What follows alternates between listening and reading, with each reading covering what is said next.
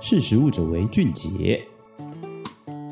Hello，各位听众，大家好，欢迎收听《识时务者为俊杰》，我是陈学。之前有在这个 podcast 跟大家分享过这个基因编辑的作物和食物。那今天要跟大家分享的是，在这个基因编辑领域的一个重大突破，就是呢，这个英国环境、食品和农村事务部在二零二二年五月二十五日正式向国会提出这个基因技术法案，来放宽研发新的。基因编辑技术时的限制，提升作物抗虫害和营养素含量等。而且啊，这个英国环境、食品和农村事务部预计，英国将在二零二三年放行第一批的基因编辑番茄上市。其实啊，为什么之所以会英国会有推出这个法案呢？就是因为在欧盟常年对于基因改造的严格规范下，在任何的基因改造产品上市前，都需要经过人、动物及环境的安全评估，确认没有问题，才能获准上市。而且啊，欧盟是将基因编辑归类于这个基因改造技术的一部分，连带阻碍了这个整个欧洲在基因编辑技术的发展。之前虽然有跟大家就是分享过这个基因编辑跟基因改造的差别，但因为想怕有新的这个听众，所以我还是在这边再简单的说一下。那基因编辑跟基因改造其实不太一样哦。基因编辑它不带有外源基因，就是它，假如我今天改造的是像我刚刚讲的番茄，那我就是只用番茄的基因，不会有什么像是其他动物或植物的基因。然后它是跟这个传统育种。种产物的这个品系是没有差异的，反而是可以将这个基因编辑技术想象成一把剪刀，它可以辨识不同的位点，然后精准地剪断它目标的这个 DNA 序列，然后断裂的这个 DNA 分子就会启动修护功能，修改基因组上的序列。它不需要导入额外的这个遗传物质或是外在基因，就可以达到你想要的这个修复样式。像是我刚刚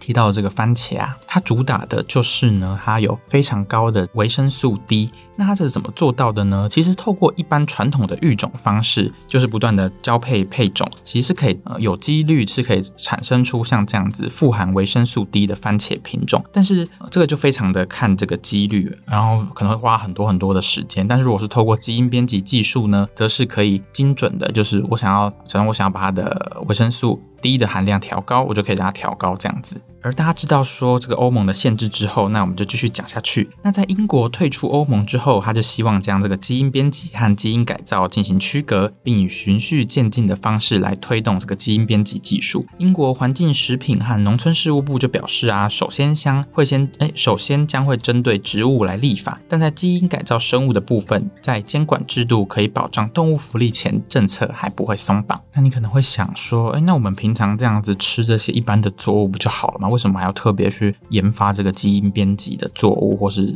植物来吃呢？那其实英国环境、食品和农村事务部就表示啊，全球所有的作物中有百分之二十到四十都受到病虫害迫害而损失。但如果有精确的育种技术，像是基因编辑技术，就可以让科学家开发更具优势和营养的植物和动物，并在投入较少的这个杀虫剂和肥料的同时，还能提升粮食永续生产力，更能降低生生产成本和环境的负担，甚至可以直接移除这个食物的这个过敏源，还有有害的化学物，生产出更安全的食品。其实啊，英国在基因编辑技术上一直是欧洲的领头羊，但过去是一直受限于这个欧盟法规，一直无法有重大的作为。而在本次这个环境、食品和农村事务部提出的法案，也代表了这个英国政府它是非常积极的想要发展基因编辑的意图。好，那我们大概了解就是最近在这个基因编辑的这个领域的最新新消息之后，我也来跟大家分享刚刚提到的那个基因编辑番茄它有什么样的功用。好了，这次这个英国环境、食品和农村事务部他在提出这个法案的时候，就以这个英国最新研究出来的这个高维生素 D 番茄为例，然后来宣称这个。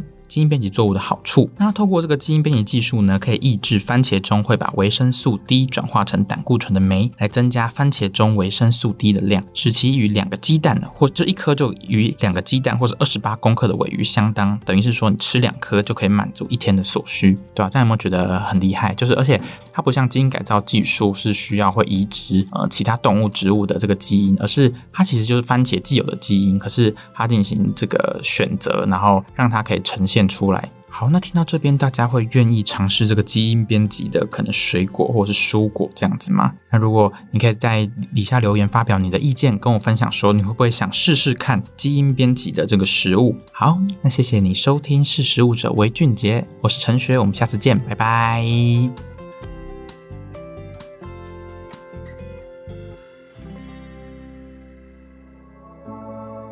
识食物者为俊杰。